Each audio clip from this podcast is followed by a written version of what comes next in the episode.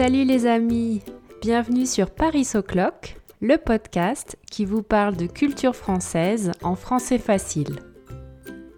Moi, c'est Aurélie, je suis professeure de français à Paris et vous pouvez me retrouver sur mon site parisoclock.com ou sur mon compte Instagram.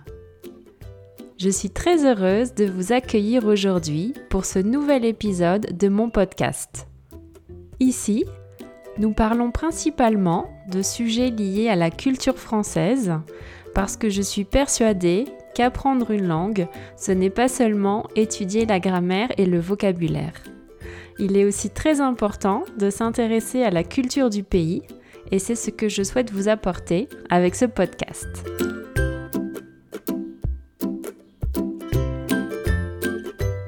N'oubliez pas que vous pouvez consulter la transcription de cet épisode sur mon site ainsi qu'une liste de vocabulaire. Aujourd'hui, nous allons parler d'un sujet qui vous intéresse beaucoup en général, les séries. Plus particulièrement, je vais vous parler d'une série française qui a eu un énorme succès, la série 10%. En anglais, cette série s'appelle Call My Agent. S'il y a bien une série que tous mes élèves adorent, c'est bien 10%. D'ailleurs, vous avez peut-être déjà vu les trois premières saisons. Dans ce cas, je suis sûre que vous êtes comme moi et que vous attendez avec impatience la quatrième saison. Malheureusement, je crois que ce sera la dernière. Et si vous ne l'avez pas encore vue, dépêchez-vous d'aller la voir. Elle est vraiment géniale. En plus, vous pouvez la trouver très facilement parce qu'elle est sur Netflix. Le grand avantage de Netflix, bien sûr, c'est que vous pouvez mettre les sous-titres pour une meilleure compréhension. Aujourd'hui, nous allons analyser ensemble quelques extraits du premier épisode et nous allons apprendre quelques expressions. Vous allez voir, cette série est aussi très intéressante d'un point de vue culturel parce qu'elle nous montre la vie de tous les jours dans une entreprise française. Mais avant d'écouter ces extraits, j'aimerais essayer de répondre à une question. Pourquoi cette série a-t-elle autant de succès? Je pense qu'il y a plusieurs raisons. Tout d'abord, c'est parce qu'elle est très drôle, bien sûr, et parce que les personnages sont très attachants. Si vous regardez la série, je suis sûre que vous avez un personnage préféré, ou peut-être même plusieurs. Je vous dirai tout à l'heure qui est mon personnage préféré. Tous les personnages ont des personnalités très différentes et leurs relations sont souvent explosives. Cela veut dire que très souvent, ils ne sont pas d'accord, ils se disputent et ils se retrouvent dans des situations qui sont à la fois compliquées et comiques. Mais heureusement, ils finissent toujours par se réconcilier. De plus, comme je vous le disais en introduction, cette série montre la vie de tous les jours dans une entreprise en France. On observe les relations entre les collègues, les tensions, les amitiés. On voit aussi que malgré ces tensions, ils sont capables de travailler tous ensemble pour trouver des solutions et régler les problèmes de l'entreprise. Je pense que beaucoup de personnes peuvent se reconnaître dans cette série. Si vous avez des collègues, vous avez très certainement vécu certaines de ces situations. Enfin, je crois que la série 10% nous fait rêver. Elle se passe en effet dans le monde du cinéma à Paris on découvre la vie quotidienne de quatre agents d'acteurs et de leurs assistants dans une grande agence artistique. Un agent d'acteur, c'est une personne qui travaille avec des acteurs de cinéma pour les aider à trouver de nouveaux rôles, à négocier leurs contrats et à régler toute une série de petits détails pour qu'ils puissent se concentrer sur leur travail d'acteur. Comme vous pouvez l'imaginer, cela représente beaucoup de travail. C'est pour cela qu'en échange, les agents reçoivent une commission de 10% de tout ce que les acteurs gagnent. Pas mal, non? En plus, l'agence est située rue de Rivoli, en plein Paris, juste à côté du Louvre et du Jardin des Tuileries. C'est vraiment très beau et ça doit être très sympa de travailler dans un tel environnement. Je vais maintenant ouvrir une petite parenthèse pour vous expliquer quelque chose que je viens juste de faire. Je viens de vous donner trois arguments pour répondre à la question sur les raisons du succès de la série. En France, on nous apprend à l'école à utiliser des connecteurs logiques, c'est-à-dire des petits mots qui permettent de voir facilement le lien entre différentes idées. Si un jour vous passez un examen de français, comme le DELF par exemple, vous devrez aussi utiliser ces petits mots. Ici, j'ai introduit mon premier argument par tout d'abord, le deuxième par de plus et le dernier par enfin. Je vous conseille de mémoriser ces trois petits mots, ils sont très utiles. Voilà, je referme cette parenthèse. Je reviens donc sur les raisons du succès de la série. Je voudrais ajouter un point sur le sujet du cinéma. La spécificité de cette série, c'est que dans chaque épisode, il y a une guest star, il y a un véritable acteur français qui joue son propre rôle avec beaucoup d'humour et d'autodérision. Je crois d'ailleurs qu'il n'a pas été simple de trouver des acteurs pour la première saison. Ils avaient peut-être peur de jouer leur propre rôle. Mais comme la série a eu tout de suite un énorme succès, c'était beaucoup plus facile de trouver des acteurs pour les saisons suivantes. Par exemple, dans le premier épisode, on peut voir l'actrice Cécile de France, que vous avez peut-être déjà vue dans le film L'auberge espagnole. Alors, je précise juste qu'elle n'est pas française, elle est belge, elle vient de Belgique, mais bien sûr, il y a en Belgique une partie francophone.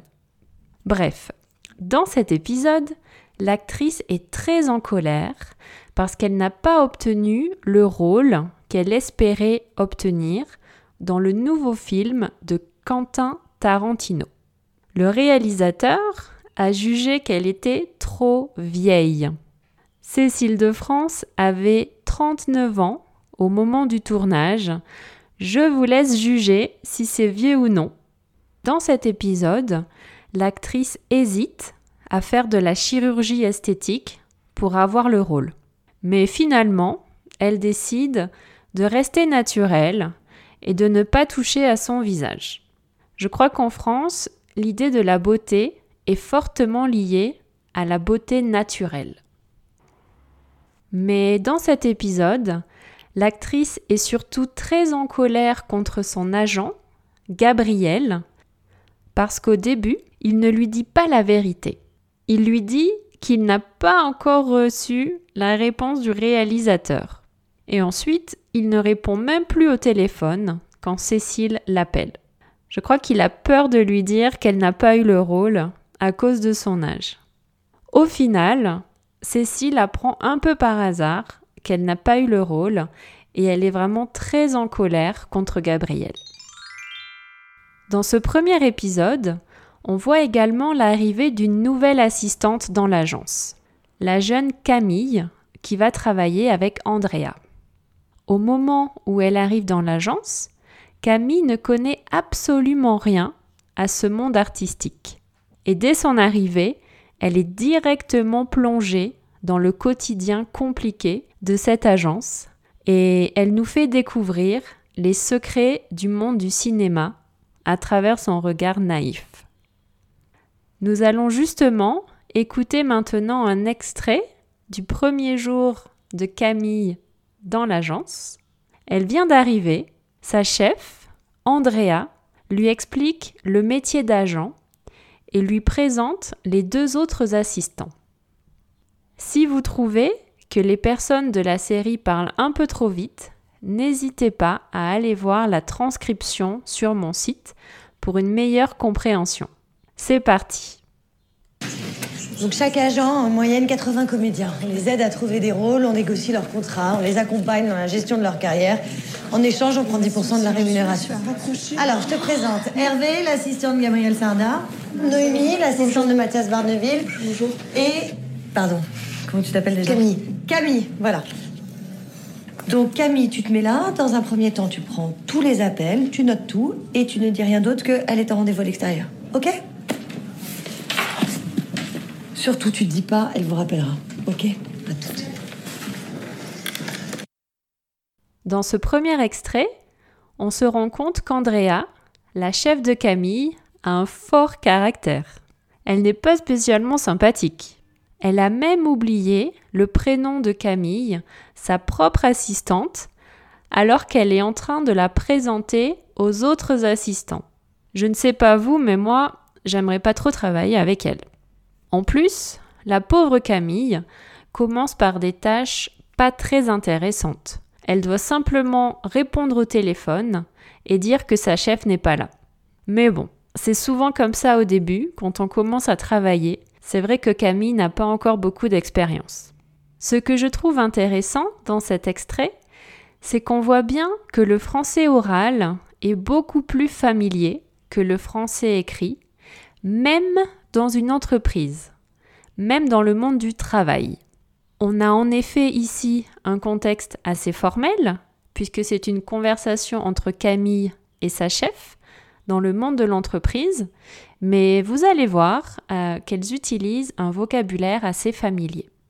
Tout d'abord, exemple numéro 1, Andrea utilise le pronom on et pas le pronom nous pour parler des agents et d'elle-même. Elle dit on aide les comédiens à trouver des rôles, on négocie leurs contrats, on les accompagne dans la gestion de leur carrière. Elle ne dit pas nous les aidons, nous négocions, etc. Donc en général, on utilise on à l'oral, même dans un contexte professionnel, et on utilise nous plutôt à l'écrit. Ensuite, exemple numéro 2, comme vous le savez, il existe trois façons de poser une question en français. Une façon plutôt formelle, quand on place le sujet avant le verbe. Parles-tu français? Une façon plutôt courante, quand on utilise est-ce que Est-ce que tu parles français? Et une façon plutôt familière, quand on place le sujet avant le verbe, comme dans une phrase affirmative. Tu parles français? Ici, Andrea pose une question à Camille en choisissant la façon la plus familière. Elle dit en effet Comment tu t'appelles déjà? Le sujet, tu, est bien placé avant le verbe appelle. Donc c'est bien la façon la plus familière et vous voyez qu'on peut aussi l'utiliser dans le monde professionnel. Il y a quelque chose d'autre d'intéressant ici, c'est mon exemple numéro 3, c'est que les agents et les assistants se tutoient. Alors, se tutoyer, c'est un verbe qui signifie que les gens se disent tu. Il existe aussi le verbe se vous voyez quand on se dit vous. Le choix du tu ou du vous dépend vraiment de chaque entreprise. Et c'est toujours un peu compliqué parce qu'on n'est pas toujours sûr si on doit dire tu ou vous à quelqu'un dans une entreprise française. Parfois, ça peut arriver qu'on tutoie une personne un jour et qu'on la voit un autre jour parce qu'on a oublié ce qu'on devait faire. Euh, je trouve que l'anglais est vraiment plus simple sur ce point. On dit you à tout le monde et c'est tout. Donc, dans cette entreprise, les gens se tutoient. Par exemple, Andrea dit à Camille Je te présente Hervé, l'assistant de Gabriel Sarda. Enfin, Dernier exemple, comme vous le savez, pour former une phrase négative en français, on a besoin de deux mots, ne et pas, qu'on place autour du verbe. Par exemple, je ne sais pas. Mais quand on parle, très souvent, on ne dit pas le ne. Ici, Andrea dit surtout, tu dis pas, elle vous rappellera. Au lieu de surtout, tu ne dis pas, elle vous rappellera. Donc encore une fois, vous voyez que même dans un contexte professionnel, dans un contexte un peu plus formel, on ne dit pas le ne à l'oral dans une phrase négative. Nous allons maintenant écouter un deuxième extrait de ce premier épisode. Camille vient de faire connaissance avec Noémie et Hervé, les deux autres assistants, et Hervé lui fait faire le tour des bureaux. Cela signifie qu'il lui explique où se trouvent les différents services ou départements de l'entreprise et il la présente aux collaborateurs. Je crois qu'Hervé est mon personnage préféré de la série. Il est très drôle et très attachant. Mais vous allez le voir, il parle assez vite. Donc encore une fois, n'hésitez pas à vous aider de la transcription pour une meilleure compréhension. Dans cet extrait, Hervé montre à Camille la salle avec tous les scénarios pour les acteurs. Il lui explique que les scénarios sont très importants. C'est la base de tout leur travail. Sans scénario, ils n'ont pas de travail. Ici, on met tous les scénarios qu'on reçoit pour euh, nos acteurs. le scénario, c'est la base de tout. Pas de scénario, pas de film, pas de financement, pas de comédien, pas d'agent, pas d'assistant. Ok? Et là, il y en a moins. C'est qui Arlette? Arlette Azemar, la plus vieille agent de Paris. D'ailleurs, elle dit pas agent, elle dit impresario. Tu vois les dinosaures de Jurassic Park? Bah, C'est elle qui les représentait. Et euh, Andrea, elle lit pas. tu rigoles? Ça n'existe pas, Andrea lit pas. Andrea lit tout. Et je dis bien tout, de la plus grosse comédie potage qui tâche au petit film indépendant kurde. Elle veut pas risquer de passer à côté de quelque chose de grand. Mais qu'est-ce que ça fout là, ça? C'est à Gabriel, ça? Par contre, tu devrais la surveiller, elle a tendance à piquer les scénars des autres. Dans cet extrait, on voit bien qu'Hervé est blagueur. Il aime bien faire des blagues. Il se moque gentiment d'Arlette Azemar, la plus vieille agente de l'agence. Il dit qu'elle a travaillé avec les dinosaures du film Jurassic Park. Sacré Hervé. C'est pas très gentil, mais il le dit pas méchamment. Il aime beaucoup Arlette. C'est juste pour faire une blague. Hervé parle aussi d'Andrea, la chef de Camille. Il explique qu'elle lit absolument tous les scénarios qu'elle reçoit. Elle ne veut pas risquer de passer à côté d'un grand film. On imagine qu'elle reçoit beaucoup de scénarios et elle lit tous les scénarios qu'elle reçoit. Mais le problème, c'est qu'elle lit aussi les scénarios que reçoivent les autres agents. Et elle ne devrait pas faire ça, évidemment. En effet, dans cette scène, Hervé se rend compte qu'Andrea a pris un scénario qui ne lui appartient pas. Elle a pris le scénario de Gabriel, un autre agent. Elle a envie de lire ce scénario. Hervé dit à Camille Andrea a tendance à piquer les scénars des autres. Piquer, c'est un mot familier qui signifie voler. Donc Andrea a tendance à voler les scénarios des autres agents. Écoutons maintenant un dernier extrait ensemble. Dans cet extrait, Hervé montre la salle de presse à Camille. Il lui explique que quand les marques envoient des cadeaux aux acteurs, les cadeaux sont rangés dans cette salle et ensuite les acteurs viennent les chercher à l'agence. Hervé explique à Camille que si les acteurs ne viennent pas chercher leurs cadeaux, les employés de l'agence peuvent les garder. Super, non? C'est pour cette raison qu'ils appellent cette salle la boutique. Allez, c'est parti. Alors là, c'est la salle de presse. On appelle ça la boutique, nous. Bonjour Nathalie. Bonjour. Je vous présente Camille, la nouvelle assistante d'Andrea. Bonjour. Bonjour. Qu'avons-nous en boutique, mademoiselle, aujourd'hui? Alors, qu'est-ce qu'on a en boutique? Euh, bah, On a un costume Saint-Laurent pour Joy Star. Euh, bah, une robe Prada pour les assez doux. quelques parfums, plein de crèmes. Tu l'as, le sérum concentré clarté de Sautis Non, désolé, toujours pas. Quand les stars récupèrent pas leurs cadeaux, on se sert. Mm. Et c'est vrai pour Cécile de France? Elle s'est fait refuser pour le Tarantino à cause de son âge. Ouais. Elle va avoir 40 ans quand même. T'as vu? Nathalie est la plus belle vue de l'agence. Là, c'est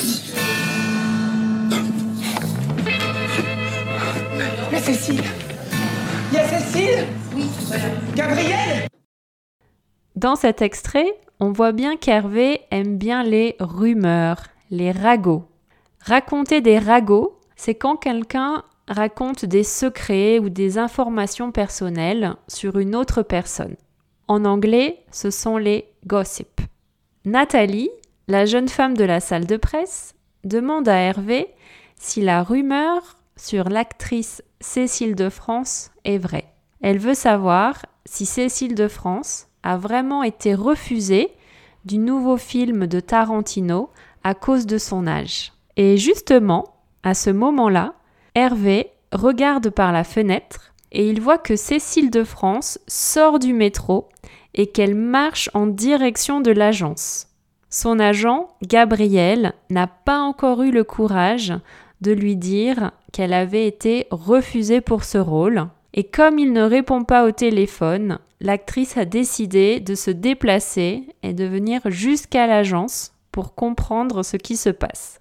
Hervé va donc prévenir Gabriel que Cécile arrive. Voilà les amis, j'espère vous avoir donné envie de voir cet épisode. Dites-moi en commentaire sur mon site si vous avez déjà regardé cette série et si vous avez un personnage préféré. Dites-moi aussi s'il y a une autre série que vous aimez beaucoup en français et je serai ravie d'en parler dans un prochain épisode. Vous pouvez aussi me suivre sur Instagram. Tous les jours, je poste une nouvelle pièce de puzzle pour vous aider à mieux comprendre la culture et la langue française. Allez, à la semaine prochaine les amis